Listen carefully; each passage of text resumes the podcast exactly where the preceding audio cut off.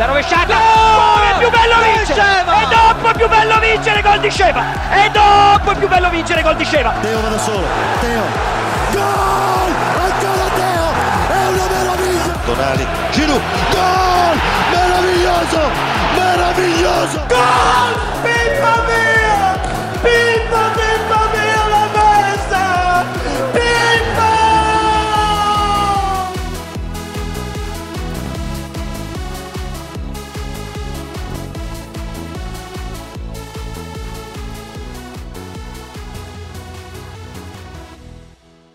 Bonjour à tous, Cœur Rossonero, épisode 8, c'est parti. Très heureux de vous retrouver pour ce nouveau numéro. Une semaine assez calme hein, en termes de football, ça fait du bien pour les joueurs de ne pas jouer en semaine hein, et pour nous aussi ça fait du bien, histoire un peu de recharger les batteries complètement. Comme d'habitude, n'hésitez pas à mettre les 5 étoiles hein, car plus le podcast est référencé, plus on pourra vous proposer du contenu de qualité. Donc allez-y, on a besoin de vous et c'est toujours un plaisir de parler foot, de parler AC Milan avec l'équipe et avec vous les auditeurs. Au sommaire, aujourd'hui, les actualités de la semaine, beaucoup de choses à dire hein, encore une fois, et une seconde partie consacrée à l'un des meilleurs joueurs de l'histoire du football et de l'AC Milan. Perso, j'ai vraiment hâte, hein, j'ai des étoiles dans les yeux rien que d'en d'en parler. Donc euh, rendez-vous en deuxième partie d'émission. Pour m'accompagner aujourd'hui, deux habitués de la bande Cœur Rossonero. Le premier, il a vécu les deux dernières défaites du Milan au stade hein, face à la Juventus et, et au parc face au PSG. Mais il est là, il garde toujours sa bonne humeur et son expertise. C'est Romain. Comment tu vas, Romain?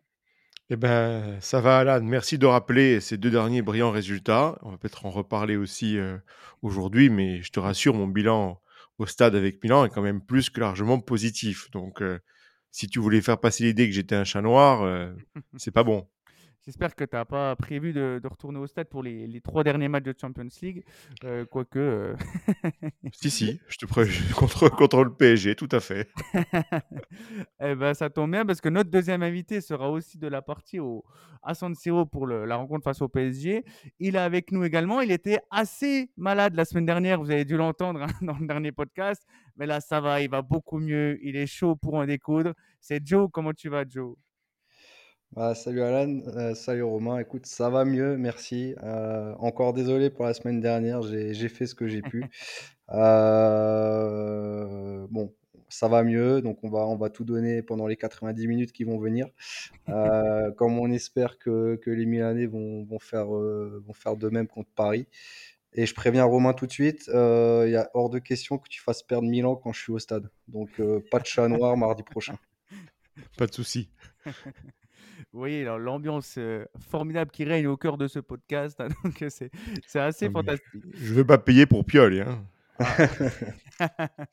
Ah, c'est clair. On aura l'occasion la semaine prochaine, hein, pour pas vous spoil, mais on parlera évidemment de la rencontre face au PSG, étant donné que ça va un peu, je pense, sceller notre avenir pour la suite de la compétition en Champions League. C'est parti les gars, merci pour, pour ces présentations. On va passer aux actualités de la semaine et on commence avec quelque chose de très habituel à Milan. Euh, on a un endroit sacré à Milanello où les joueurs se rendent très souvent au cours de la saison. Donc non, c'est pas la salle de sport ni, ni la salle de jeu, euh, mais on parle bien de l'infirmerie qui affiche souvent complet.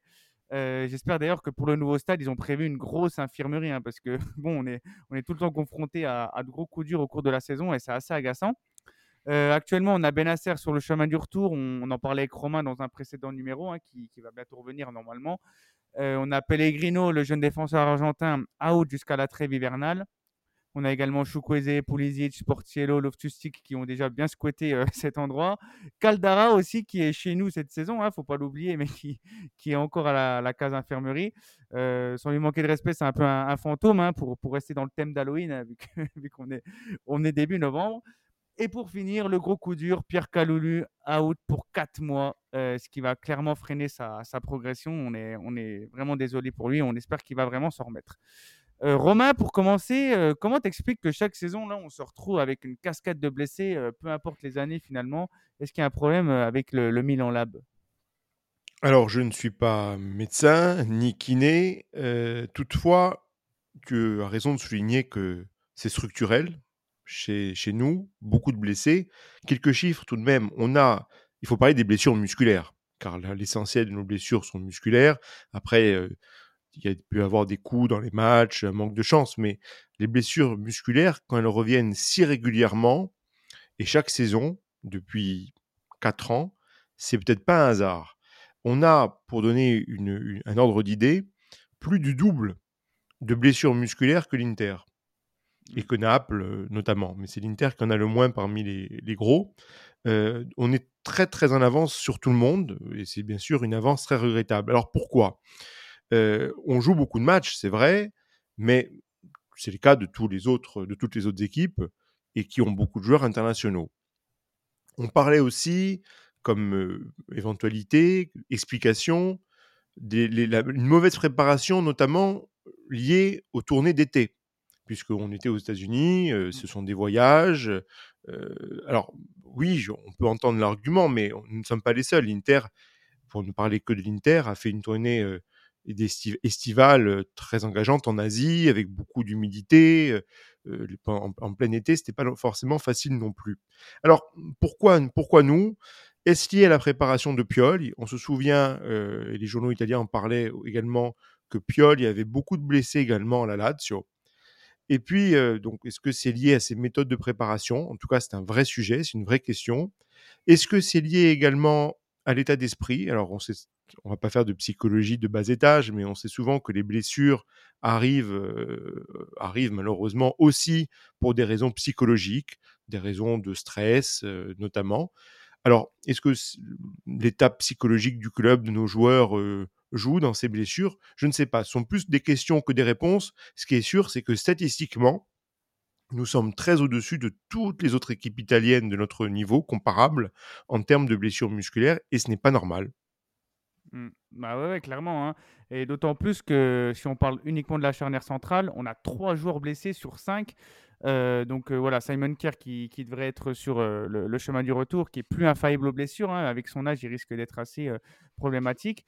Donc oui, méfiance, méfiance, mais c'est vrai que c'est assez inquiétant à ce niveau-là. pour rester dans le secteur défensif, il y a l'AC Milan qui fait actuellement le forcing pour recruter une doublure à, Théo Hernandez cet hiver. Et le nom le plus brûlant, c'est celui de, Juan Miranda, le latéral gauche du, Real Betis. Euh, avant de te demander ton avis sur cette potentielle recrue, Joe, on, va écouter euh, un spécialiste Liga, Imad, qui, intervient chez Temps Additionnel.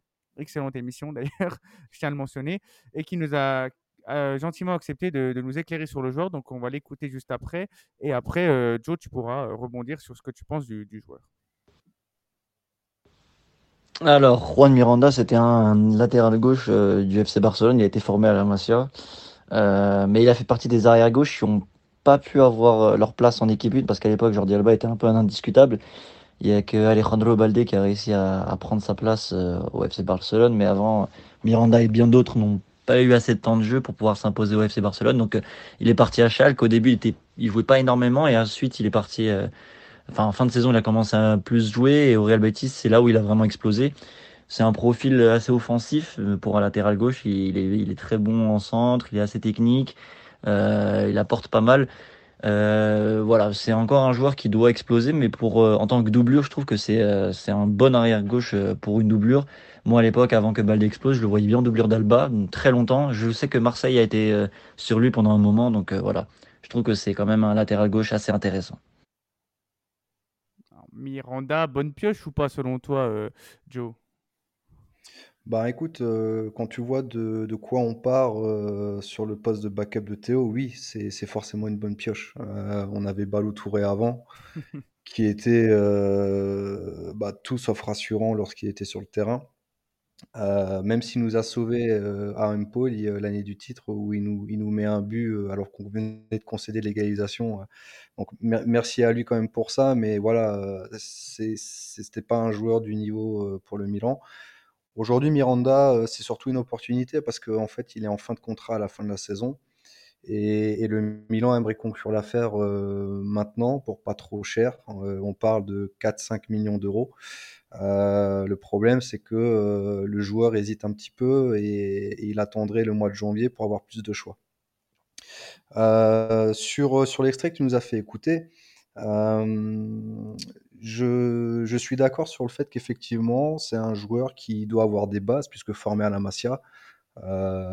C'est voilà, c'est un centre de formation qui est reconnu dans le monde pour, pour sa qualité de formation auprès des jeunes. maintenant, sur son parcours, effectivement, il n'a pas pu éclore à cause de Jordi Alba qui, qui bah, prenait toute la place. Hein. et puis quand, quand, on est au Barça, surtout ce Barça-là, voilà, l'impératif de résultat est là. Donc donner du temps à un jeune, c'est compliqué. par contre, là où moi je suis moins rassuré, c'est que il a démarré à Schalke. Euh, alors, même si c'était sa première expérience pro, euh, il s'est pas imposé tout de suite dans un Schalke qui était, euh, on peut le dire, euh, tout bonnement catastrophique. Mm. je crois que c'était un des pires Schalke qu'il y a eu dans, dans, dans, dans l'histoire. Ils ont, ils ont été relégués et il s'est tout juste imposé là-bas. Donc ça, c'est pas très rassurant personnellement. Par contre, il s'est bien relancé au Bétis, où euh, après une saison de prêt, le, Bétis a décidé de l'acheter. Et là, ben, il, est, un titulaire indiscutable. Euh, dans son profil de joueur, euh, moi je trouve au contraire que c'est plus un meilleur défenseur qu'un qu'un meilleur contre-attaquant. pour moi, c'est pas le même profil que Théo. c'est pas le même style de jeu effectivement, il a des qualités techniques qui font que ben, il, peut, apporter offensivement, mais au Betis, récemment, je regarde un petit peu le championnat espagnol et, le Betis est un club que j'aime bien, mais je ne l'ai pas vu faire de passes décisives ou, mettre de but comme on, peut le voir avec Théo. Donc sur le profil, pas la même chose, mais intéressant et de toute façon, ce sera une plus-value si on le fait venir. Mais par contre, là où moi j'ai je mets un gros bémol sur sa venue, euh, c'est par rapport au jeune Barthésag qu'on a fait signer en début de saison son premier contrat professionnel. Il a même fait quelques entrées euh, en début de saison. Et en fait, je me dis, ben voilà, on, répète les, entre guillemets les erreurs du passé. Ça veut dire qu'on va chercher un joueur à l'étranger pour bloquer les jeunes de chez nous, les jeunes de la Primavera notamment. Euh, et je trouve ça dommage, surtout que si on fait venir Miranda, ce sera le backup de Théo. Et Théo, il est très très rarement blessé. Les quelques matchs qu'il rate, c'est pour euh, des suspensions. Donc euh, c'est c'est aller peut-être 3-4 matchs dans la saison. Euh, donc pour Miranda, je comprends pas. Il va quitter le Bétis pour venir chez nous, s'il vient bien sûr, pour être remplaçant. Il a 23 ans, hein, donc il est jeune. Donc pour sa progression, c'est pas top.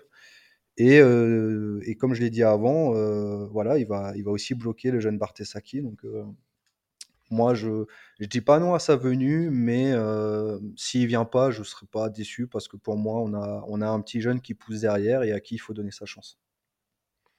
Bon, déjà, comme tu l'as dit, c'est une rumeur, donc on verra si ça se vérifie. Après, euh, là où j'aurais un point peut-être de désaccord avec toi, tu dis il viendra pour être une doublure. Il a apparemment le niveau pour être une doublure, d'après ce que le passage que tu nous as fait écouter, Alan, d'après ce que tu dis étant donné le niveau actuel, étant donné le niveau actuel de Théo, on peut se demander si on a besoin d'une doublure ou d'un titulaire. Alors vous allez peut-être me trouver sévère, mais les premiers mois sont quand même catastrophiques. je ne parlerai même pas du, but l'autre jour, enfin de nombreux buts, à la fois contre le PSG, mmh. contre la Juve et encaissé à cause de lui, hein, faut le dire, surtout contre, contre Naples. Donc il y a quand même un, vrai sujet Théo qui se pose aujourd'hui. Est-ce que c'est psychologique? Est-ce que c'est physique? Il n'apparaît pas en meilleure forme, dans la meilleure forme physique possible. Il a toujours eu des lacunes défensives. Donc c'est peut-être bien de viser euh, des, défenseurs latéraux qui savent défendre, mais le problème c'est qu'il pèse beaucoup moins également. Euh, alors peut-être pas sur la balance, mais en tout cas dans le jeu, dans le jeu, euh, dans le jeu offensif.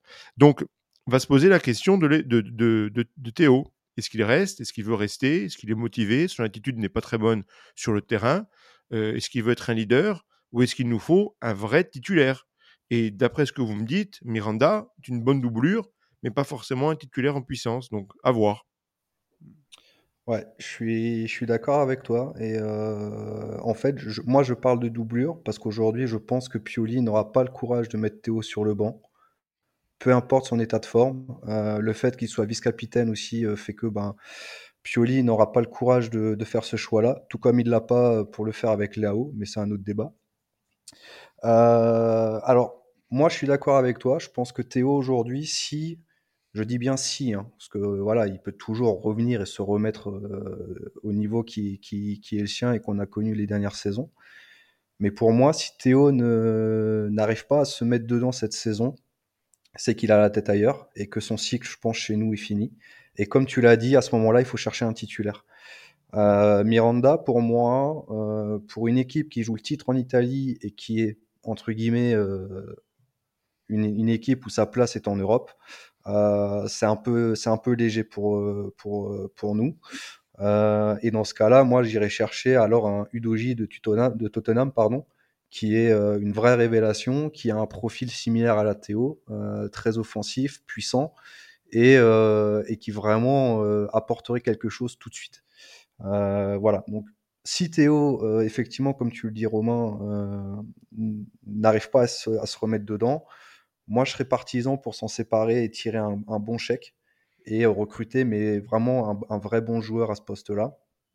Et, pourquoi pas Bertesaki hein, Je veux dire, si on tente pas, euh, si on tente pas un jeune, on pourra jamais savoir ce qu'il vaut. Donc, donc voilà, il faut, tenter, il faut avoir le courage. Et malheureusement, c'est ce que, Pioli n'a pas.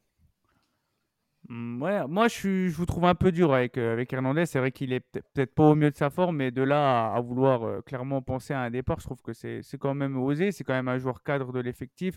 C'est un joueur qui euh, a une expérience internationale, hein, qui a quand même joué des, des, phases finales de Coupe du Monde et dont, enfin, il est auteur d'un très bon tournoi en 2022. Donc je pense quand même que c'est un joueur euh, top 5 euh, à son poste actuellement. Donc je trouverais ça dommage de, vouloir s'en séparer sous prétexte qu'il qu est moins bon en ce moment. Il va revenir. Je pense qu'il n'y a pas que lui qui a la tête ailleurs, mais je pense que c'est l'ambiance globale à Milan qui est assez euh, moyenne. Hein. On l'a vu avec euh, les sorties de Giroud et Léao qui, qui ont fait parler à, euh, lors, de, lors du match face à Naples. Donc euh, voilà, je, je, serai un peu moins, moins dur avec, que, que vous sur ce sujet. Euh, qui, veut, qui veut réagir? Je vois que vous êtes dithyrambique sur, sur vos sujets. Ouais, alors je, je, vais laisser la parole à Romain. Je, juste pour, euh, pour préciser ce que je dis et pour les auditeurs qui, qui ont peut-être bondi de leur siège un peu comme toi, Alan. euh, en fait, ce que je veux dire, c'est que moi, le premier, euh, Théo, euh, s'il retrouve son niveau et que même, même pas son niveau au top top, mais un, un, niveau correct, il a toute sa place chez nous, évidemment. C'est un des meilleurs à son poste, euh, c'est pas le problème. Seulement, ce qu'il faut prendre en compte, c'est qu'aujourd'hui, Théo, il a 26 ans. Euh, je sais pas quand est-ce que son contrat se termine. 2026. Euh, pardon? 2026. Le 2026. Donc, c'est pas si loin que ça. Donc, si, tu, si on le prolonge, c'est maintenant ou l'été prochain. Sinon, après, il faudra y réfléchir euh, à ce qu'on fait. Donc, euh, pour moi, Théo, euh, il est dans la force de l'âge. Euh, et si ça se passe pas bien cette saison, il faut pas faire les erreurs qu'on a fait avec Caissier, avec Donnarumma, et, le laisser partir libre parce que on aura espéré le, prolonger. même si c'est dur, il a fait partie des, des, joueurs qui ont ramené Nouveau Milan un petit peu sur la carte en Italie. moi, je pense que si on peut le prolonger, on le prolonge, si, si effectivement il retrouve son niveau. Mais il faut pas avoir de entre guillemets de sentiments. C'est dur ce que je dis, hein. mmh. mais, euh, mais je pense qu'il faut il faut pas hésiter, euh, même si aujourd'hui la priorité c'est pas de recruter à gauche, hein, parce qu'on a ce qu'il faut avec Théo. On a des priorités ailleurs euh, pour pour renforcer l'équipe. Mais voilà, je pense que Théo, euh, je lui souhaite de retrouver son niveau et de se remettre la tête à l'endroit parce que euh, sur le terrain il apporte un vrai plus. Mais voilà, attention à, ne pas se mordre les doigts de, de faire une caissier ou une Donnarumma bis. J'allais dire euh, peu ou prou la même chose. Théo, on, souhaite, euh, on lui souhaite que le meilleur. Comme à tous les joueurs de Milan, on, supporte notre équipe et on veut que tous les joueurs soient à leur top. Ça va de soi. L'histoire, c'est qu'on la connaît. Aucun joueur n'est indispensable. Aucun joueur n'est euh, invendable. Et Théo, comme tous les joueurs de foot, on ne peut pas rester sur les performances du, du passé. Bien sûr qu'il est essentiel dans l'année du titre. Il a été plutôt bon l'an dernier. Il commence à avoir une expérience. Alors, il ne montre pas toujours qu'il a l'expérience, étant donné les fautes stupides, le manque de concentration, euh, le manque de respect aussi par rapport aux arbitres. Malheureusement, il se comporte parfois comme un, comme un junior. Mais en termes de qualité physique, il est un des meilleurs euh, du monde à son poste en termes de qualité physique. Il faut qu'il fasse d'énormes progrès défensifs et qu'il utilise parfois aussi plus sa tête. Mais c'est la tête qui compte. Et tu le disais, Alan, c'est vrai, il n'est pas du tout le seul joueur de l'effectif en ce moment qui semble avoir quelques problèmes. Est-ce que c'est avec l'entraîneur Est-ce que c'est des, questions contractuelles on, ne sait pas. Est-ce que c'est une lassitude Est-ce que c'est une fin de cycle? Ce qui est sûr, c'est qu'il faut vraiment envisager une fin de cycle possible. Mais en même temps, la chose qu'on souhaite, c'est pas du tout ça. La chose qu'on souhaite, c'est qu'il revienne à son meilleur niveau, qu'il fasse une fin de saison exceptionnelle. Et après tout, euh, ça peut arriver à, tout le monde d'avoir un coup de mou. Là, ça fait depuis trois mois, euh, sachant que la dernière partie de, l'an dernier, après la Coupe du Monde, en fait, il faut dire les choses, après la Coupe du Monde, il a été moins performant. Il avait fait une très bonne partie de, de, de saison. Il a fait, dans l'ensemble, quand même plutôt une, bonne Coupe du Monde. Et puis, depuis, ça, ça ne va pas. Alors, est-ce qu'il s'est mal remis la défaite? Est-ce que c'est le courant qui ne passe plus avec Piol Est-ce que c'est le départ de Maldigne on peut, on peut envisager plein de choses. Toujours est-il que là, il, n'est pas à son niveau. Or, un, club comme Ninan doit exiger le, top pour ses joueurs. Et même dans le passé, parfois, certains joueurs qui étaient encore à leur top, mais qui étaient plutôt en fin de cycle parce que psychologiquement ils étaient moins, parce qu'ils voulaient partir ou parce qu'il a fait des offres, on les a vendus. Donc on a vendu Kaka, on a vendu Shevchenko, on peut, on peut revendre Théo. Mais encore une fois, mmh. force à Théo, qu'il revienne à fond, parce que là, d'ici décembre, on va avoir bien besoin de lui à son meilleur niveau. Mais exactement, c'est sur ça que je voulais euh, insister justement, c'est que là on a des grosses échéances qui arrivent, donc on espère justement qu'on aura le meilleur Théo possible, étant donné qu'en plus on ne sait pas jouer sans lui, hein, quand il est absent on voit Pioli faire des, des compos assez, assez loufoques, etc. Donc on espère pour Théo que ça sera euh, un petit moment à vide, qui reviendra en forme, et on espère que voilà, si c'est pas Miranda, que Bertesagui euh, pourra euh, jouer le rôle de doublure à la perfection. Euh, autre info, les gars, on a vu passer cette semaine sur une story Instagram que la Courva préparait quelque chose d'assez conséquent pour le retour de, du gardien du PSG, voilà. pour le retour d'un certain voilà, gardien du Paris Saint-Germain et gardien de la Nationale à San Siro ce mardi. Évidemment, moi, vous le savez, j'ai déjà dit dans les podcasts, c'est un personnage qui, me tend comme pas possible. Hein, donc, j'espère qu'il aura un, accueil à la hauteur de ce qu'il mérite. Cela dit, est-ce que vous pensez que cet événement va énormément faire parler, le retour de, de Donnarumma au, à San Siro, ou alors ça va se faire, c'est un peu du, du, vent pour faire parler? Vas-y, Romain, je te laisse t'exprimer sur ce sujet. Non, mais je ne serais pas totalement d'accord avec toi et ce que je vais dire n'est peut-être pas footballistiquement correct. Euh, oui, la Cour va préparer des choses, semble-t-il. On ne s'attend pas forcément à un festival de l'intelligence euh, mercredi ou mardi dans, son, dans l'accueil par, rapport à, à. Et moi, je ne fais pas partie des gens qui idéalisent la cour. Va bien sûr y mettre mmh. de l'ambiance, mais bon, par le passé, ils ont quand même fait beaucoup d'erreurs. on peut même encore aujourd'hui soulever beaucoup de, de leurs choix. Et puis, il y a beaucoup de choses que je n'aime pas. Voilà. Je sais qu'il est très politiquement correct de vanter le mouvement ultra, de dire qu'ils sont l'âme d'un club. Bon, moi, je suis très très loin d'être d'accord là-dessus, même si ils, apportent aussi euh, des encouragements, mais il y a beaucoup de choses extrêmement discutables dans cet environnement-là, que ce soit politique euh, ou autre. Euh, mais pour revenir à Donnarumma, je crois que l'indifférence, c'est le meilleur des mépris. Et donc, nous sommes Milan, on a une image d'un club élégant, qui a une certaine classe. Je crois que se mettre à un niveau, se mettre au niveau de Donnarumma, en concentrant toute l'attention de, de, ce match sur son retour, ce n'est pas digne du niveau euh, d'élégance qui mmh. devrait être le nôtre et qui devrait être celui de nos supporters. Je ne prétends pas qu'on qu'il mérite un, un, tapis rouge et j'ai la même opinion que toi sur Donnarumma. C'est un joueur qui ne m'a rien sympathique, qui s'est très mal comporté envers le club, qui globalement dans son attitude, ses déclarations euh, ne brillent pas euh, par, par son intelligence ou par sa, ses bonnes manières. Donc j'ai vraiment aucune sympathie pour, pour ce joueur. Et puis, on a déjà parlé en, termes de gardien, je trouve qu'il n'a pas eu la progression qu'il aurait dû avoir et qu'il est en partie limité. Mais une fois qu'on a dit ça, ça ne mérite pas qu'on on mette toute l'attention de ce match, qui est un match très important pour nous. c'est quasiment un 16e de finale de, de, Champions League. Sur ce joueur, ce n'est pas digne de, de ce qu'on doit être. Et puis, dans l'histoire de Milan, et Berlusconi racontait très bien ça à l'époque, il y a une manière de se comporter, un style, un style Milan, et on va au stade euh, ben, pour encourager, pour applaudir, pour être élégant, y compris envers les adversaires, y compris s'ils sont mal comportés. Alors bien sûr qu'il y ait quelques huées, c'est plus que normal, mais j'espère qu'il n'y en aura pas trop, enfin que toute l'attention du match ne va pas se porter là-dessus. Voilà mon avis sur, sur Donnarumma et sur ce que doit être en, général l'attitude au, stade. Et, mais bon, je préfère que Donnarumma se trou mmh. pour d'autres raisons que des huées. Que des huées. Ah, pareil. Euh, euh, vas-y, Joe. Non, moi je suis, je suis, en, je suis en total accord avec Romain. Euh, effectivement, moi ce qui me dérange un peu dans tout ça, c'est que on, passe pour, pour celui qui n'arrive pas à oublier son ex en fait. Et aujourd'hui, on, avait déjà un petit peu parlé du cas Donnarumma lors de, mon, ma première émission avec, mmh. avec l'équipe. Et j'avais souligné le fait que, en fait, dans le change, on n'a rien perdu. Je veux dire, Maignan l'a complètement fait oublier.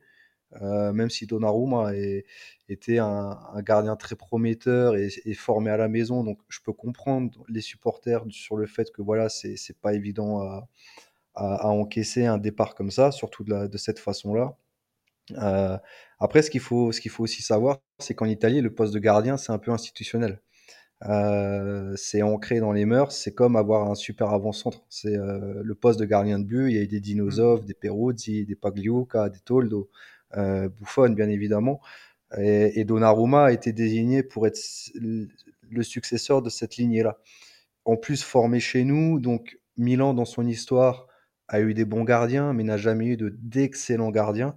Euh, ou de très très grands gardiens euh, à la bouffonne par exemple. Mmh. Et donc forcément, quand vous avez un gamin comme ça qui, qui sort de votre centre de formation et qui, et qui crève l'écran lors de ses premières, premières saisons, vous vous dites, ben ouais, euh, on, a notre gardien pour les 15 prochaines années. Ben voilà, le, le fait qu'il soit parti de cette manière-là, en, en, en, envoyant bouler un peu Maldini, hein, parce que Maldini à l'époque, lors de son renouvellement, avait court-circuité Rayola à l'époque. Hein. il, avait, il avait demandé à, à, Donnarumma en direct euh, si on pouvait pas trouver un accord. Est-ce que voilà, tu, tu veux pas faire un effort et, et Donnarumma avait dit carrément à Maldini euh, non, non, euh, moi, tu, tu, discutes avec mon agent, c'est lui qui gère pour moi. Donc, je, peux comprendre, mais voilà, il faut qu'on passe à autre chose. Qu'il soit sifflé parce que c'est son premier retour contre le Milan AC. Hein, les seuls retours qu'il a fait à San Siro, c'était avec l'Italie. Donc, euh, qu'il soit sifflé, ok, mais voilà, il faut, faut, faut passer à autre chose. Euh, mmh. Milan est plus grand que Donnarumma, donc euh, voilà, je, moi je suis d'accord avec Romain et voilà, on passe à autre chose, on le siffle, on bat le PSG, ce sera la plus belle des réponses. Ah ouais, clairement, et surtout qu'on qu'on voit qu'en ce moment, les débords de supporters peuvent aller très loin, hein, notamment en France avec le, récemment le, le OM-OL. Donc euh, voilà, la, violence des supporters, c'est quelque chose d'assez euh, bah, grotesque, hein, et on n'est on n'est pas militant de ça, bien au contraire. C'est juste que voilà, Donnarumma, il a une histoire particulière avec Milan, et on espère, comme on l'a très bien mentionné, qu'il se trouvera mercredi prochain, euh, mardi prochain, pardon, à San Siro. dernière actualité, le retour de Zlatan qui se précise de plus en plus. La Gazzetta a déclaré cette semaine que, que faisait un gros forcing pour que le géant suédois puisse intégrer le staff. Euh, Ebra, lui, serait OK, mais il souhaite quand même être libre euh, et pouvoir, euh, en plus de son poste à Milan, se consacrer à ses activités, hein, comme l'immobilier, le paddle, entre autres. il a même aussi dit un coup qu'il voulait être acteur de, cinéma. ça pourrait être sympa à, à suivre, ça. Pioli a validé, lui, la décision. Euh, mais euh, toi, Joe, est-ce que tu te réjouis de cette nouvelle ou alors c'est clairement un, aveu de faiblesse de, Pioli qui, n'arrive pas à maîtriser son vestiaire euh, lorsqu'il n'a pas les, fortes têtes avec lui au sein de ses joueurs? Bah écoute, je, m'en réjouis pas parce que ça veut dire qu'on est va pas bien. c'est pas contre Ibrahimovic, mais ça veut dire qu'on va pas bien, que quelque chose est cassé dans le vestiaire, qu'il y a quelque chose qui qui va pas. Euh, et oui, forcément, c'est, à mon sens, c'est un aveu de faiblesse de Pioli parce que euh, malgré le mois d'août qui a été très bon, euh, il y a un choix qui a été fait durant, durant l'été, c'est de séparer de, de, Maldini et de garder Pioli. Donc pour moi, c'est un aveu de faiblesse de la part de Pioli qui n'arrive plus à faire passer son message vis-à-vis d'un groupe qui a été renouvelé en grande partie cet été et aussi de la, de la direction pour moi, euh, ça veut dire que la direction s'est trompée en fait. Euh, parce qu'on est là, on est début novembre, ça fait deux mois et demi qu'on a repris le championnat, et on en est déjà à appeler euh, de l'aide extérieure pour, pour se remettre en selle. Alors, même si en championnat on n'est pas largué, en Ligue des Champions c'est beaucoup plus compliqué. Et voilà, on, on a perdu contre l'Inter, on a perdu contre la Juve. C'est quand même significatif de quelque chose à mon sens. Et, euh, et- aller chercher un Ibrahimovic qui vient tout juste de prendre sa retraite, euh, même si je pense qu'au niveau de l'impact psychologique, il va apporter quelque chose, euh, surtout auprès des plus jeunes, c'est, je, trouve que le message est, par rapport au choix qui a été fait cet été, n'est pas bon en fait. En fait, à mon sens, ça veut dire que voilà, la, la direction admet qu'ils se sont trompés, ça fragilise Pioli. Euh, et après, comme tu l'as bien mentionné, Alan, dans quel rôle va revenir euh, Zlatan? Est-ce qu'il aura la tête complètement au Milan? Est-ce qu'il voudra s'investir à 100%? Euh, ce qu'on disait avant avec Donnarumma et Théo, c'est que le Milan est au-dessus de, tous les joueurs et de n'importe qui. Donc, si tu viens à Milan, il faut venir pour te donner à 100% et apporter quelque chose. Donc, si, si Ibra vient en, en se disant, euh, bah, ce week-end, j'ai pas d'œil ou j'ai une scène de pub à tourner, euh, non, euh, non, non. Si tu viens, tu t'investis à 100%. Donc, moi, je suis partagé et je pense que Pioli, ça le fragilise plus qu'autre chose. Oui, c'est pas conseillé hein, euh, euh, de dire à son futur employeur, bon, je viens chez vous, mais j'aimerais bien vraiment me consacrer au paddle ou alors au trivial poursuite, ou enfin voilà, à ce qu'on veut. Euh, c'est assez surprenant. Je suis d'accord avec ton analyse. Cela ressemble fortement à une mise sous tutelle de Pioli. À quel poste va-t-il arriver? Entraîneur adjoint, team manager à suivre. Ce qui est certain, c'est qu'il ne faut, faut pas s'attendre non plus à des miracles. Je, pense, je crois que on sera peut-être tous d'accord là-dessus, que le Scudetto numéro 19 doit énormément à Ibrahimovic. Et je trouve qu'il s'agit d'une performance légendaire de sa part. Son retour, alors qu'on croyait terminé euh, après son expérience en Amérique, il revient, il est bon, il fait une excellente partie de saison. Après, il, il se blesse beaucoup, mais il remobilise l'équipe. Bon, c'est quand même quelque chose d'exceptionnel. Enfin, on- je ne sais pas si vous avez vu le, le magnifique documentaire The Last Dance euh, autour de Jordan et des Bulls, en, des Chicago Bulls en, en 98, enfin, années 90, et plus particulièrement en 98. C'est, c'est exceptionnel et c'est ressemble fortement. Donc, c'est vraiment une histoire magnifique, celle de ce retour de Zlatan, et le titre lui doit beaucoup. L'an dernier, il était quand même dans le groupe, faut quand même pas l'oublier. Il était très souvent blessé, mais il était quand même dans le groupe, il était présent dans le vestiaire. Ça n'a- pas empêché une saison euh, décevante, euh, très décevante même en, championnat. Donc ce n'est pas l'homme de tous les miracles. Euh, comment va-t-il s'entendre si ça se fait avec Pioli? Moi je dis toujours si ça se fait, parce que tant que c'est pas confirmé, il faut, il faut être prudent. Euh, dans quelle configuration Est-ce que cela peut nous faire croire que demain, un entraîneur plus proche de lui, comme Abbat, et par exemple, pourrait arriver en cas de, de, mauvais résultats d'ici la Noël? On ne sait pas. Mais hum, quand un, an- un ancien joueur revient, une ancienne gloire, même si tu l'as bien fait de le préciser, Milan est toujours plus grand que ses joueurs, bon, ça nous fait plaisir. Mais à voir dans quel, dans quel but et euh, dans quel cadre si c'est pour euh, un mi-temps en train de euh, pour s'amuser, pour se divertir à côté de ses de son paddle ou de son jeu d'acteur, c'est peut-être pas forcément la peine de déstabiliser le groupe. Mais faisons confiance à la direction. Globalement, ils font les choses quand même très bien depuis euh, depuis quelque temps. Donc euh, faisons confiance, soyons aziendalistes, et faisons confiance à, à Cardinal et à Fourlagne et, à toute cette- cette- cette équipe. Ah ouais, clairement. hein, Le, le but, c'est qu'en fait, les Zlatan sont investis à 100%. C'est surtout ça la problématique. C'est comme si moi, euh, j'ai annulé de faire le podcast parce que j'avais ping-pong ou, ou piscine. Voilà. Donc, oui, non, non, moi, je suis, je suis complètement d'accord avec vous.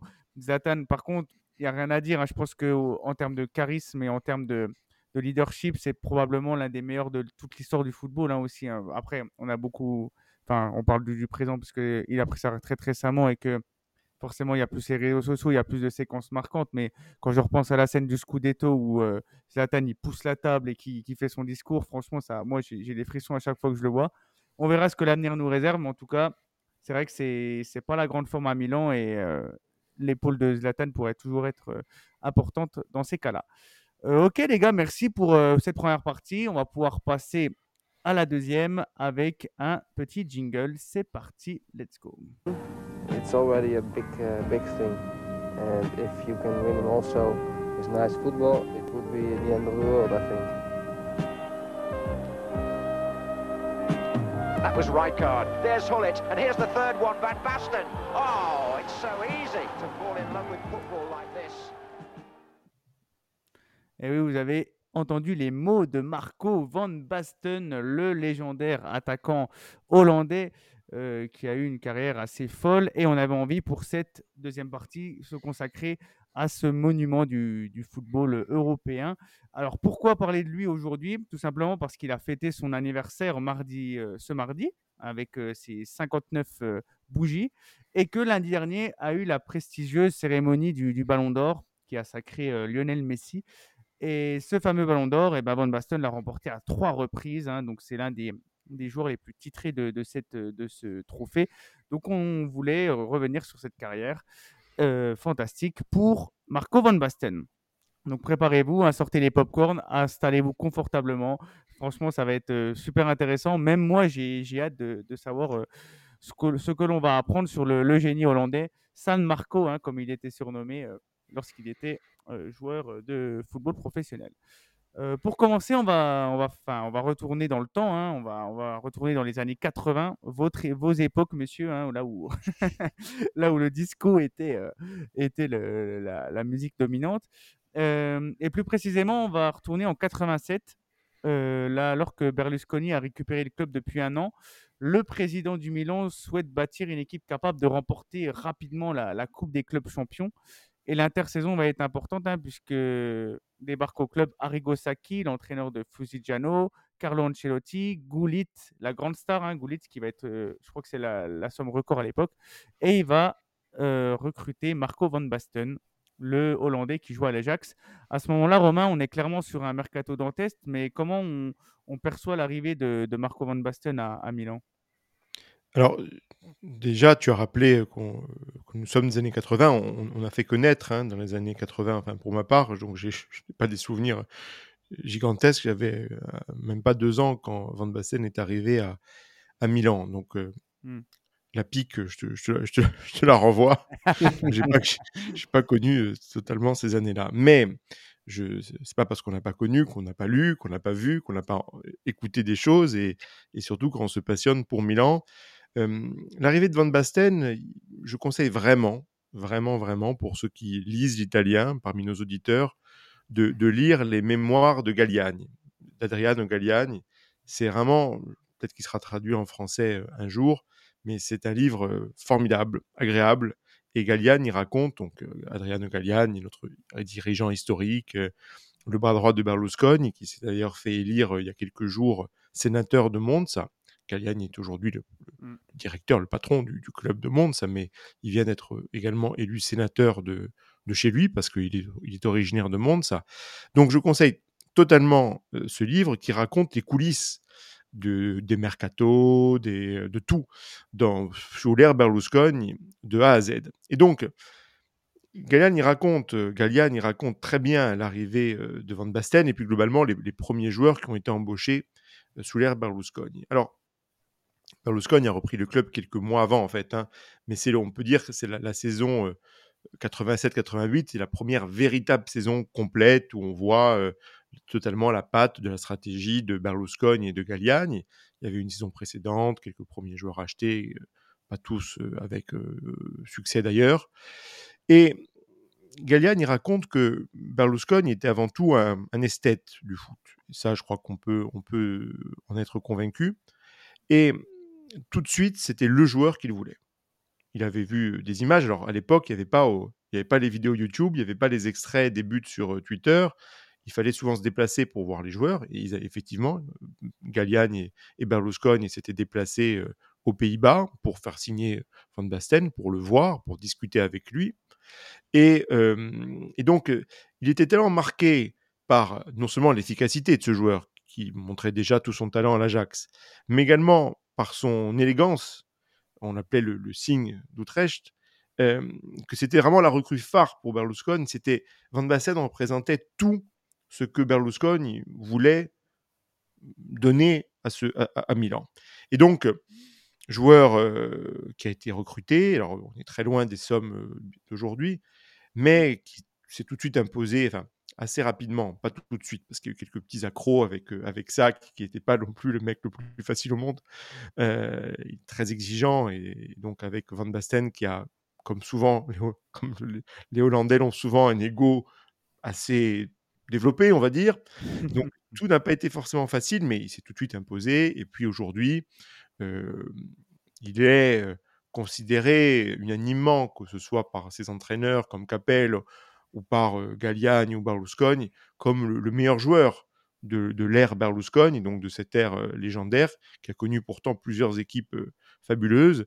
Il est considéré comme le meilleur joueur. On va en parler un peu plus de son parcours à Milan, mais en tout cas, son arrivée marque vraiment le tournant de, l'histoire du club sous, sous Berlusconi. Ouais, ouais, tu l'as dit, il est, il arrive titulaire indiscutable, évidemment. Avant d'arriver à Milan, il était déjà sixième au Ballon d'Or, donc c'est déjà une grosse perf. hein. Euh, L'Ajax brillait beaucoup à cette époque-là, mais c'est vrai que hum, quand Berlusconi décide de l'acheter, il voulait voilà, en faire le, le meilleur joueur, enfin la meilleure équipe du monde. Et quoi de mieux que ce génie hollandais qui avait la capacité voilà, de, marquer des buts à n'importe quelle position, qui était capable de, euh, qui avait une sens du placement assez exceptionnel et qui euh, brillait aussi sur la scène internationale. Je vais te laisser en parler. Joe aussi, toi aussi, quand on te dit Marco Van Basten, ses années à Milan, tu penses à quoi directement Raconte-nous un peu ton, ton, ton amour pour lui. Alors, ben, moi, quand, quand j'entends Van Basten, je pense tout de suite au Ballon d'Or. Mm. Euh, parce qu'il est triple lauréat de, de, de ce trophée. Euh, comme l'a bien dit Romain, effectivement, euh, c'est la figure du pro du, du projet Berlusconi, en fait, puisque euh, Berlusconi reprend le club à, la fin de la saison 85-86, en février 86 pour être, pour être précis. Et effectivement, euh, il y a une première saison, entre guillemets, de transition. Et, euh, et lors de, de l'été 87, euh, Berlusconi décide de, de, de s'offrir, euh, on va dire, euh, l'attaquant le plus prometteur de sa génération, qui marche de la tête et des épaules sur le championnat hollandais avec l'Ajax. Alors bon, les, les mauvaises langues diront que c'est facile avec, plus facile avec l'Ajax qu'avec Utrecht, mais bon, il faut quand même le faire. Euh, il, est, il est triple champion des Pays-Bas, il a une coupe des vainqueurs de coupe. Enfin voilà, Il marque en il, finale aussi. Il marque en finale, tout à fait, ouais. Il- C'est un peu son cadeau de départ à l'Ajax, en fait. Euh, et donc, il arrive au Milan à 22 ans avec un statut de, futur star à confirmer. Et euh, bah, chose qu'il va très bien faire. Euh, donc, moi, je vais parler de vraiment du, Van Basten à Milan. Donc, sa première année, en fait, ce qu'il faut savoir, c'est que c'est un joueur pétri de talent, mais fragile.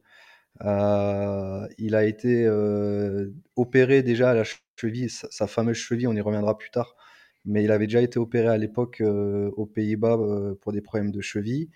Et quand il signe à Milan, il a aussi quelques problèmes de genou. Donc en fait, sa première saison à Milan, euh, la 87-88, euh, il va jouer qu'une vingtaine de matchs. Il va mettre euh, 8 buts, mais il va quand même participer au premier Scudetto de l'ère Berlusconi, premier Scudetto que le club attend depuis 8 ans. Donc euh, à partir de là, euh, tous les observateurs sont unanimes et effectivement tout le monde se dit que Milan a son avant-centre de classe mondiale et, euh, qu'en fait ils vont pouvoir bâtir sur, lui. Donc il va, il va pas du tout, on va dire, tarder à confirmer les espoirs placés en lui, puisque la saison 88-89, c'est sa première saison complète. Et ses prestations ne vont que confirmer les élanges qui sont faits sur Marco Van Basten. Euh, cette année-là, euh, ce qu'il faut savoir, c'est qu'à l'été 88, il y a un certain Frank Rijkaard aussi qui rejoint le club. Euh, c'est la fameuse époque du 8 plus 3. Donc, ce qu'il faut savoir, c'est que les clubs italiens avaient le droit d'aligner trois joueurs étrangers. Et le Milan avait fait le choix des trois Hollandais, donc Rijkaard, Gullit et Van Basten, bah, qui est un trio légendaire hein, dans l'histoire du Milan. Euh, et en plus de tout ça, il y a un génie qui orchestre le tout, c'est Monsieur Sacchi, Arrigo Sacchi, euh, qui révolutionne un peu le football de l'époque, qui était un football très rugueux, très défensif, et lui il vient avec des idées de jeu euh, porté vers l'attaque, un pressing haut, du jeu en triangle et surtout euh, la suppression entre guillemets du poste de libéraux avec une défense à plat. Mm. Et avec ça, il va révolutionner le football et en fait, il va faire de Milan une, une machine à gagner tout simplement. Euh, donc lors de cette saison, Van Basten va, va marquer 19 buts en Serie A, va finir meilleur buteur de la Champions League avec 10 buts, Énorme. euh, dont À un l'époque, s'appelle la Coupe d'Europe des clubs champions. Ouais, mais pour les plus jeunes, on je dis Champions League, euh, comme Oui, ça tout le monde Tout à comprend. fait. Mais merci Romain pour la précision. Euh, donc euh, ouais, euh, l'épopée en, en- en Ligue des Champions et on va dire euh, ben, sont, sont les premières pierres de sa légende euh, à Milan. Euh, on, on bat le Real Madrid en demi-finale, il met un, un magnifique but de la tête euh, de profil à l'entrée de la surface qui tape la barre, enfin un, un but, un, but, un but magnifique. Euh, et au retour, pour la petite histoire, on en passe, on en passe 5 au Real, hein, à San Siro. Donc on 5-0. a vraiment une équipe qui domine. La finale, c'est face au Steaua Bucarest, euh, qui est une formalité. On gagne 4-0 avec un doublé de, Van Basten. Ah, Pardon, je te coupe, excuse-moi. Juste, euh, je, te coupe sur ce point-là. Tu dis c'est une formalité. Il y a souvent des, des- des- gens, euh, bon, parfois jeunes, ou qui regardent les fiches Wikipédia et qui disent euh, c'était quoi ces parcours Une finale face au Steaua Bucarest, qui aujourd'hui est un club qu'on ne voit plus jamais en Champions League, euh, qui passe à peine les tours préliminaires. J'ai entendu même cette remarque parfois pour l'OM hein. Ah, ils ont été champions d'Europe, mais ils ont battu qui à part Milan? Je crois que c'est un contresens absolu, parce que Oui. à l'époque, le football est totalement différent. Il n'y a qu'un club, c'est la Coupe d'Europe des clubs champions, il n'y a qu'un club, le champion en l'occurrence, de chaque pays. On est avant l'arrêt Bosman, et tu l'as rappelé aussi, c'est-à-dire les, les- équipes n'ont que trois étrangers possiblement alignés sur le terrain. Et on est aussi euh, avant la fin de, de- du bloc de, de- de l'Est. Ce qui veut dire que ces équipes-là, Steaua Bucarest, euh, Glasgow Rangers, enfin, toutes ces équipes d'Europe de l'Est ou d'Europe de l'Ouest, L'étoile rouge, l'étoile l'Étoile rouge, rouge de. Belgrade, sont des équipes monstrueuses. L'éto- L'Étoile Ouais. rouge de Belgrade, c'était la meilleure équipe d'ex-Yougoslavie, et on sait comment l'ex-Yougoslavie était un pays majeur en foot. Donc c'est une équipe très forte. Ils avaient tous les meilleurs joueurs yougoslaves. Pareil pour le Steaua Bucarest. La Roumanie était un gros pays de football euh, à, à ce moment-là. Donc euh, c'est pas Benfica. On bat l'année suivante, on bat Benfica. Tu vas, tu vas en parler. Benfica à l'époque, c'est une équipe extrêmement forte. Donc c'est un contresens de penser que ces équipes qui aujourd'hui sont parfois modestes, voire inexistantes sur le plan européen, à l'époque étaient faibles ou non, c'était de très fortes équipes et euh, qui parfois d'ailleurs et souvent éliminaient euh, les, les- les- les gros clubs. Donc voilà, pardon, c'est une parenthèse, mais je pense que c'est un rappel important qu'il n'y ait pas Mm. euh, de, de non-sens effectué, d'anachronisme là-dessus. C'était un autre football, mais c'était des, matchs extrêmement difficiles face à ces équipes-là, qui encore une fois avaient souvent les meilleurs joueurs de leur pays. Non, non, tu as, entièrement raison, Romain, de, le préciser. Euh, c'est, comme tu l'as dit, c'est l'avant Harry Bosman. Et effectivement, tous ces, tous ces clubs-là pouvaient former leurs joueurs, les faire jouer et, les développer avec une, une culture commune et, et une, une formation tactique commune. Je vais, je vais me faire plaisir, euh, ch- chose qui manque beaucoup à l'Italie en ce moment. Et pour moi, l'arrêt Bosman a aussi été le début du déclin du football italien. Mais bon, on, ce sera peut-être un autre sujet plus tard. Mais, euh, mais ouais, effectivement, à, cette époque-là, j'ai dit c'est une formalité parce que par rapport à l'équipe qu'on avait, euh, on était archi favori en fait. On, est champion d'Italie en titre.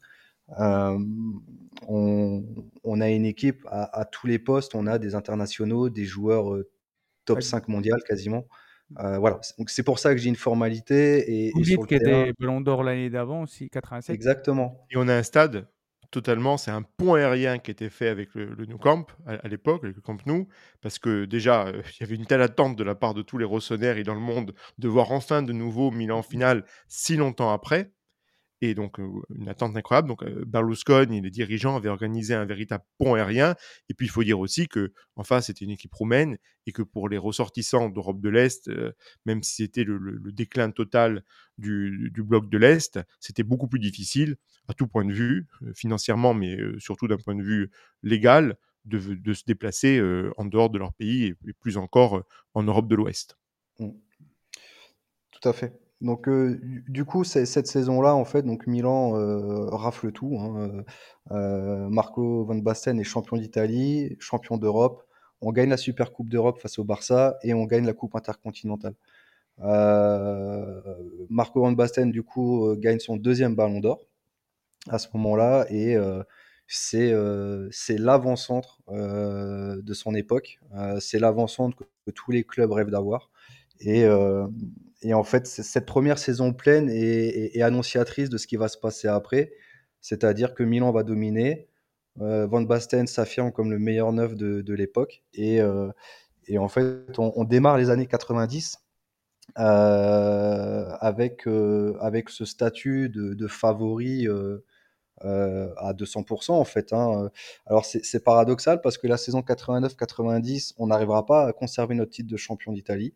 On finira derrière le Napoli de, de Maradona, Mhm. euh, chose qu'à l'époque euh, était euh, impensable. hein. Maradona construit sa légende aussi grâce à ce titre-là. hein. Battre les, les, les, les clubs du nord de l'Italie, les, les tout-puissants, les, industriels, c'était un peu impensable. Donc voilà, bravo au Napoli et à Maradona pour, pour ce titre-là. Milan finit quand même deuxième. Euh, Marco Van Basten finit quand même meilleur buteur euh, du championnat avec 19 buts encore une fois, donc il s'affirme comme, euh, comme excuse-moi, je, je te coupe. Je- Vraiment, hein, je dis pas ça tant qu'on fait pardon. Milan, tu dis, on, on- on raflait tout. En 87-88, on est le premier titre de ça, qui tu en as, tu en as parlé. 89, on n'est pas champion. C'est l'Inter qui est l'Inter des records de Trapattoni, qui est champion d'Italie, mais on est champion d'Europe, donc on se qualifie à nouveau pour la champion. Ah oui, pardon, oui, effectivement. d'Europe. Ouais, c'est ça. Mais 90, euh, vraiment, ça reste comme un des plus gros vols, et je veux pas, on va, revenir sur Van Basten et reparler de foot. euh, C'était pas le grand Naples de Maradona qui, est- qui datait de quelques années plus tôt. C'est un des plus gros vols de, et on en parle encore. hein. On, a, on perd ces derniers matchs contre Vérone avec un arbitrage absolument délirant. Euh, et Van Basten en parle aussi d'ailleurs. Dans, Mm. euh, il, il en a parlé dans une interview. Il a dit que ce jour-là, il comprenait que le championnat italien était en grande partie corrompu. Mais Milan était ce Milan-là était très largement au-dessus de, de Naples qui était champion, mais on, s'est fait euh, détrousser. Mais c'est pas le sujet, mais on en parlera une- peut-être une prochaine fois. Oui. C'était pas, euh, ça s'est pas joué sur euh, sur un, un rien. C'était vraiment un, un système était totalement totalement malsain. Et beaucoup disaient aussi à l'époque que comme Milan allait être champion d'Europe, à l'époque, je rappelle la règle, c'était uniquement les champions qui étaient qualifiés, plus bien sûr le tenant du titre. Donc le fait d'avoir une autre équipe, en l'occurrence Naples, championne, ça permettait à l'Italie l'année suivante de placer deux équipes équipes. en Coupe d'Europe des clubs champions. Mais bon, et puis il y avait sûrement d'autres, d'autres, d'autres, au-delà de cette intention plutôt bonne pour l'Italie, il y avait aussi d'autres choses qui, qui, qui rentraient. Mais on avait une équipe exceptionnelle. Voilà. Mm. dire. on, on avait une équipe ex- exceptionnelle et ça, enlève rien quand même au talent de Maradona et d'avoir emmené Naples quand même à ce titre de champion. Oui.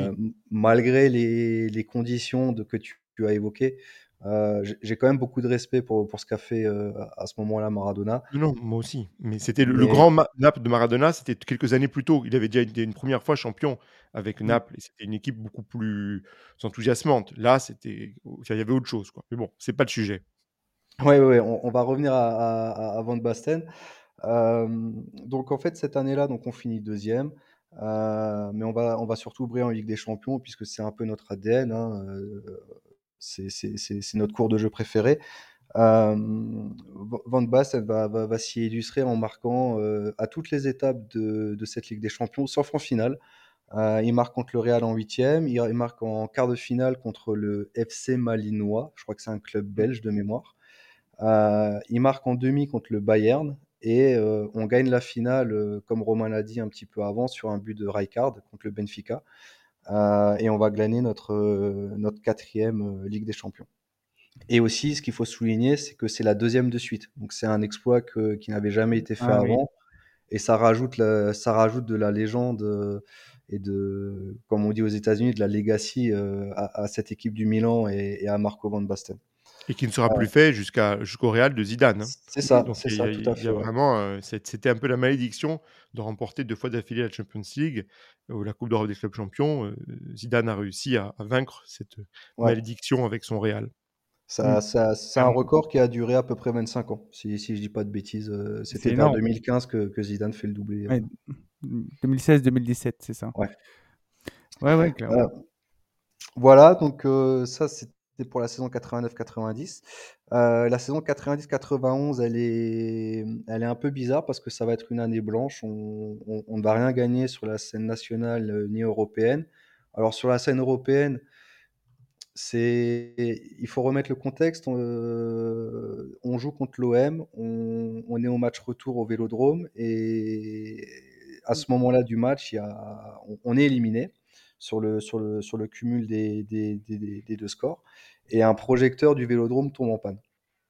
Et euh, les joueurs rentrent au vestiaire et euh, ça dure un petit moment. euh, alors, Romain a l'air d'avoir pas mal de chiffres. Je crois que ça dure plus d'une demi-heure, je crois. Ils sont plus d'une demi-heure dans, dans- dans le vestiaire. Alors, je, je crois que ça mériterait, euh, Mm. si Alan en est d'accord, prochainement une, une, émi- enfin, une partie d'une émission spéciale sur cette histoire. Parce Bah, que clairement. Galliani en parle très bien. Et bon, voilà, et Milan a quand même été euh, sanctionné à cause de son attitude. Ouais. si euh, bon, bref, c'est une histoire un peu complexe. On peut pas la traiter vais- comme ça. On va revenir sur Van Basten. Mais, mais euh, toujours est-il qu'on a été éliminé et on a été exclu de la, C'est ça. de la ça. De la Ch- Champions League suivante. C'est c'est pour ça que je disais que c'était une année euh, très, très bizarre parce qu'en fait, euh, on, on ne fait rien en Ligue des Champions parce que en fait, Milan refuse de revenir sur la pelouse. Euh, la joue un peu un atox pour essayer de gagner le match sur tapis vert, mais bon, pas, pas de chance, ça se retourne complètement contre, contre nous. On perd le match sur tapis vert, donc on, on est éliminé de la Ligue des Champions à ce moment-là. Et en plus, on est exclu pour l'édition suivante. Mm. Donc en fait, dans cette histoire-là, on a, on a vraiment rien gagné. Et cette saison-là marque aussi euh, la fin de d'Arrigosa qui est au Milan, euh, apparemment cette année-là, il y avait eu quelques, brouilles entre Van Basten et, Saki, ce qui marque la fin de l'aventure de, Saki, puisque aucun titre, euh, ce qui n'était pas concevable pour Berlusconi à l'époque, vu l'équipe qu'on avait. Donc, euh, Saki euh, quitte le Milan. Il est remplacé par son adjoint Capello pour la saison euh, 91-92. Et Capello arrive à insuffler une, une nouvelle dynamique au Milan avec un Van Basten revanchard. Et il va faire, euh, statistiquement, on, on peut dire ça comme ça, une de ses plus belles saisons au Milan. Euh, il marque 25 buts, euh, ce qui est, pour remettre dans le contexte de l'époque, 25 buts dans le championnat italien, c'est juste extraordinaire. Stratosphérique, ouais. Voilà, il y avait, y avait aucun avançant qui avait fait ça, je crois, depuis quasiment 30 ans. J'ai pas le nom du dernier, là, j'ai un trou de mémoire. Bon, ça- c'est pas grave, je pourrais chercher plus tard. Euh, mais bon, c'était stratosphérique. Euh, les défenses, c'était des défenses. Alors, je vais pas dire qu'il y avait que des bouchées, mais c'était un jeu beaucoup plus rugueux, un sens tactique beaucoup plus dur. Euh, L'Italie était réputée pour son sens du jeu défensif. Donc, mettre 25 buts en championnat à ce moment-là, ça place encore plus Van Basten dans, dans la case des grands numéro 9. Il, il fait une saison incroyable. Milan ne joue pas de Coupe d'Europe, donc ils sont vraiment concentrés sur le championnat. Grâce à cette saison-là, euh, ils vont euh, établir leur record de matchs sans défaite, qui est à 58 matchs entre la fin de saison 91 et, et la saison 93. Et Van On perd Basten pas un match. On euh, perd- On pas un match de on l'année. perd pas un match, ouais. On a 58 matchs d'affilée sans défaite, record qui est toujours d'actualité. hein. Aucun club n'a réussi à faire mieux depuis. Donc c'est aussi une fierté pour, pour, pour nous. Euh, et donc euh, cette saison qui est magnifique euh, va permettre à, à Marco Van Basten de, de, de remporter son troisième ballon d'or. Et avec ce troisième ballon d'or, il égale Cruyff, qui était Mm. l'idole absolue aux Pays-Bas auparavant. hein. Alors, il l'est toujours. hein. Je pense que dans, dans, dans la conscience des, des gens aux Pays-Bas, Cruyff est toujours le numéro un, et Van, mais Van Basten est, est sur les talons juste derrière. hein. Je, bon, ça, c'est mon avis. Peut-être que d'autres auront un avis différent. Et, euh, et euh, cette année-là, c'est Stoïkov qui est deuxième et Bergkamp qui est troisième. Donc, les, Ouais. les Pays-Bas sont, sont très bien représentés euh, à ce moment-là. Et euh, du coup, arrive la saison 92-93 qui doit être euh, la saison où Milan, euh, on va dire, reprend son trône en Europe. Donc en fait, c'est une saison qui va être la saison, on va dire, qui démarre magnifiquement bien. Euh, le Milan et Van Basten euh, font un super début de saison. Euh, Van Basten euh, se, se démarque d'ailleurs par un quadruplé face à Göteborg et un, et un magnifique retourné euh, à l'entrée des 16 mètres. Pareil pour les plus jeunes, allez regarder sur YouTube, c'est un but entre guillemets zlatanesque. Ça, ça permet un petit peu de, de- de situer le niveau du but. Euh, donc un but extraordinaire. Il met également un quadruplé au San Paolo de, du Napoli de Maradona. Euh, le problème, le point noir de ce début de saison, c'est que Van Basten commence de nouveau à avoir des soucis de blessure. Il avait été euh, entre guillemets en paix pendant ses premières années au Milan, mais en décembre 92, il doit se faire opérer de la cheville. Et ben à cette époque-là, c'était pas la même médecine qu'aujourd'hui, hein, donc euh, les, les convalescences sont plus longues, les rééducations sont plus dures. Et il revient qu'en avril 93.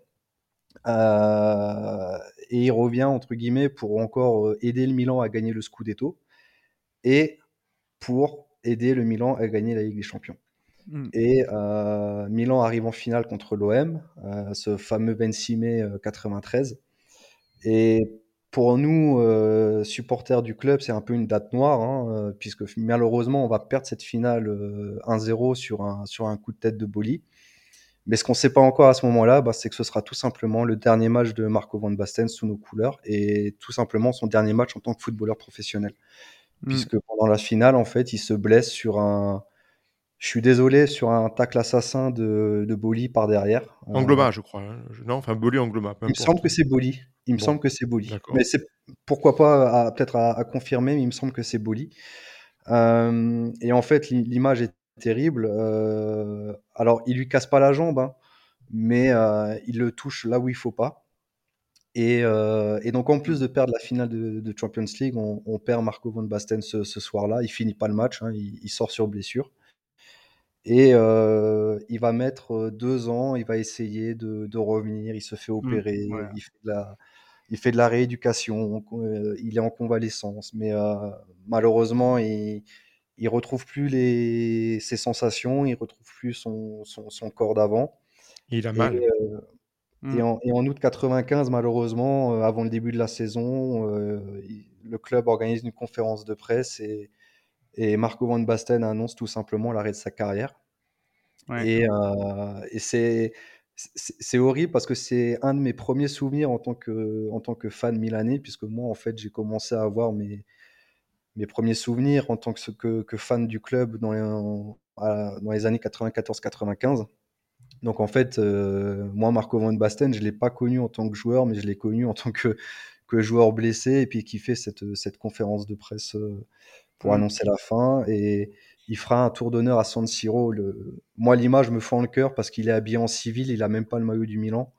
Il a un petit, un petit blouson beige, ouais. Mm. euh, un jeans euh, tout délavé, et puis il fait un tour d'honneur euh, devant un San Siro en larmes, acquis à sa cause, un capello en larmes sur son banc de touche. Donc ça, pour donner un petit peu le- la place qu'avait pris Van Basten dans, dans les cœurs des, des, des supporters au Sonero. Euh, image très très dure, très très très très dure, une fin très difficile pour un joueur qui a marqué de son empreinte sa génération et son époque.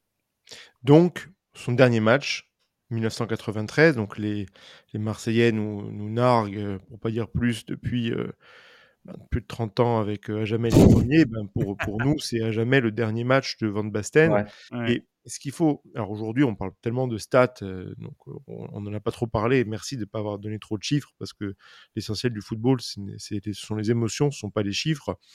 Euh, quelqu'un comme Haaland aujourd'hui a des chiffres absolument monstrueux. Bon, c'est pas pour ça que il est du niveau loin, loin de là de Van Basten. Ce qu'il faut rappeler, tu l'as dit, mais il faut vraiment marteler ça. Van Basten, quand il s'arrête, donc il a, a trois ballons d'or, il a même pas 28 ans. Il, est dans sa 28 vingt- il est dans sa 28e année. Voilà, donc il n'a pas, il a- il a pas encore 28 ans. Euh, il est euh, encore un joueur formidable, puisque l'année suivante, l'année précédente, tu le rappelais, il marque un nombre de buts incroyable, et puis il s'arrête. Et quand on voit aujourd'hui, puisque on va pas faire de comparaison, le foot est très différent, mais les, les fins de carrière qu'ont euh, Cristiano Ronaldo ou, et Messi, plus encore Messi, on se dit, ben, en fait, on nous a privé de 5, 6, 7 Mm. ans Ouais. d'un joueur extraordinaire et de, de plaisir et d'émotion. Et moi, je suis comme toi, euh, on a à peu près le même âge. J'ai connu la, la fin de Van Basten, je l'ai un peu vu jouer à la télé, mais surtout après, euh, bon, à l'époque, il n'y avait pas YouTube, mais il y avait beaucoup de, de cassettes vidéo euh, de la Gazette à qui, justement, montraient les plus belles actions du Milan de Sac, de Capello, de Van Basten, etc. Et donc, c'est une grande frustration de ne pas avoir pu, de ne pas avoir pu le voir jouer et Mm. de ne pas avoir pu en profiter. Et puis pour Milan, quand même, d'avoir perdu un joueur aussi euh, extraordinaire. C'est comme si, euh, encore une fois, les joueurs n'ont absolument rien à voir, mais imaginez si pour les supporters du Barça, peut-être que certains nous écoutent, ils avaient perdu Messi à 27 ans. Ou, Ouais, euh, c'est voilà. Donc euh, c'est une perte pour Milan, une, une perte pour, la, pour les Pays-Bas, euh, bien évidemment, puis une perte pour le football incroyable. Et ce que je voulais rajouter, tu as tout résumé dans son parcours, mais c'est que l'homme euh, est, tr- est très attachant. Alors, il avait il avait l'air d'avoir un sacré caractère, mais euh, c'est quelqu'un qui a été brisé. C'est une tragédie, Van Basten. Il a été brisé, il a eu des graves dépressions. Imaginez un joueur qui s'arrête euh, si tôt. Euh, il a une cheville qui est vissée. hein. Aujourd'hui, Mm. peut pas plier la cheville. Il a, il a un handicap.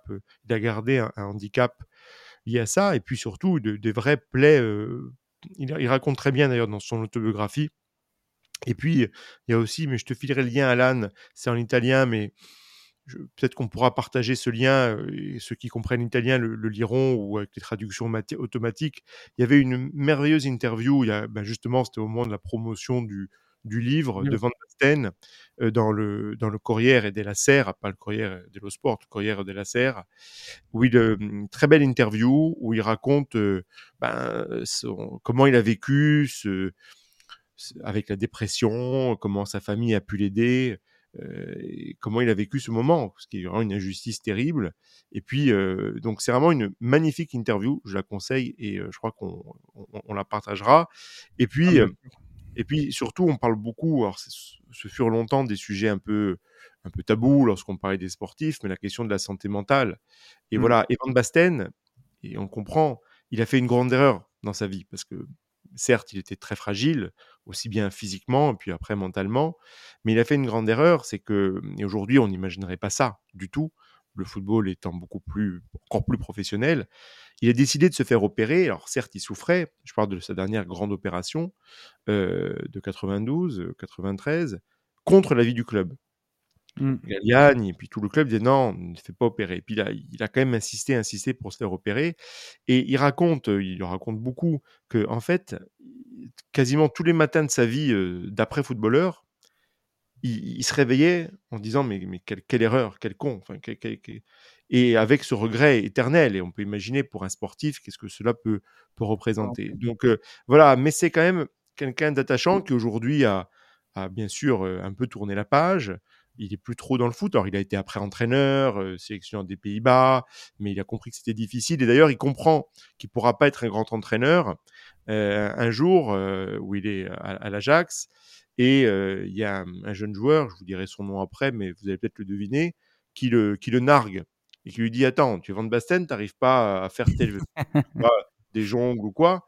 Parce que ça, Van Basten est quasiment handicapé. Et Mm. le joueur en question, ce petit con, on peut le dire, même si euh, on l'aime beaucoup, bah, devinez qui c'est, c'est Zlatan.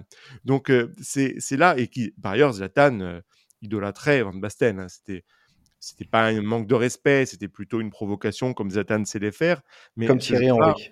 Ouais, oui, bah oui. l'idole de Thierry Henry aussi.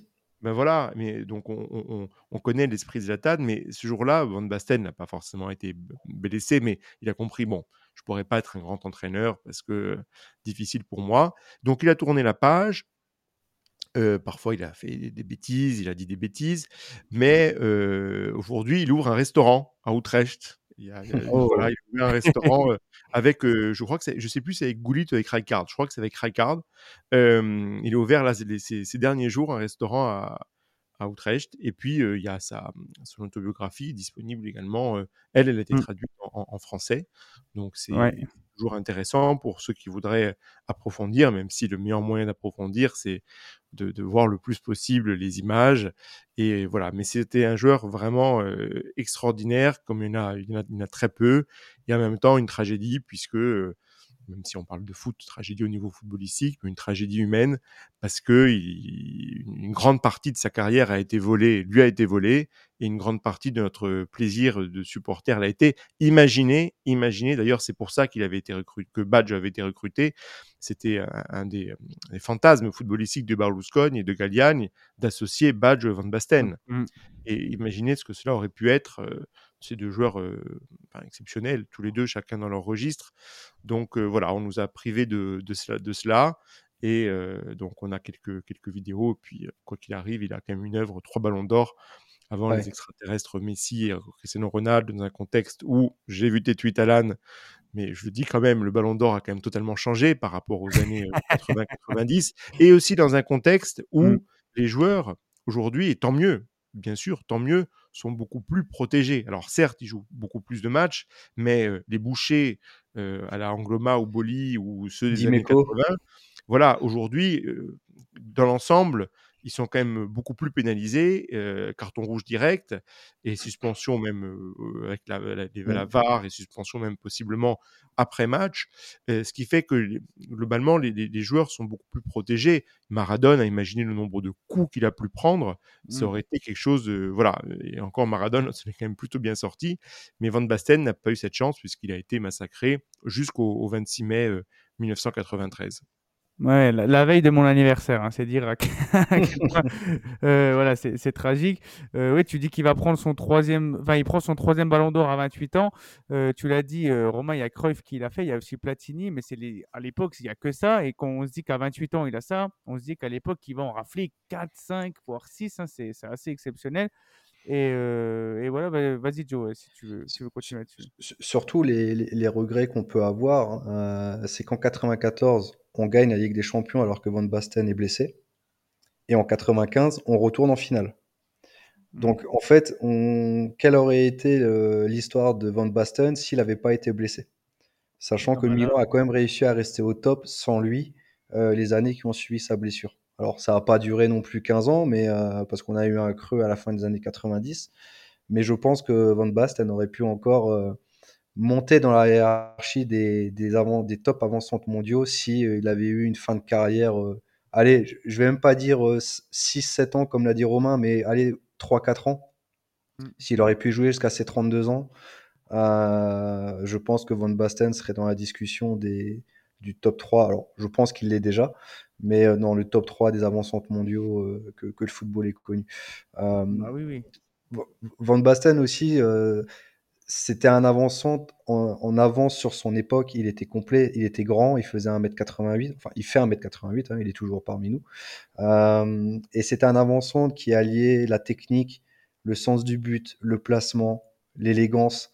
Euh, D'ailleurs, bah, il était appelé le signe d'Utrecht parce que dans sa jeunesse, c'était un très bon gymnaste. Et du coup, il avait cette agilité qui lui permettait de, se faufiler entre les défenseurs euh, et être précurseur sur les buts spectaculaires. D'ailleurs, on n'en a pas parlé, mais euh, son, son Euro 88, euh, lors, de sa, lors de son arrivée à Milan, euh, où il fait une demi-saison, euh, il démarre l'Euro 88 en étant blessé. Il arrive quand même à mettre un triplé contre l'Angleterre en, en phase de poule et il met un but euh, extraordinaire en finale contre l'URSS. Une demi-volée sur un centre de Goulit, si je dis pas de bêtises.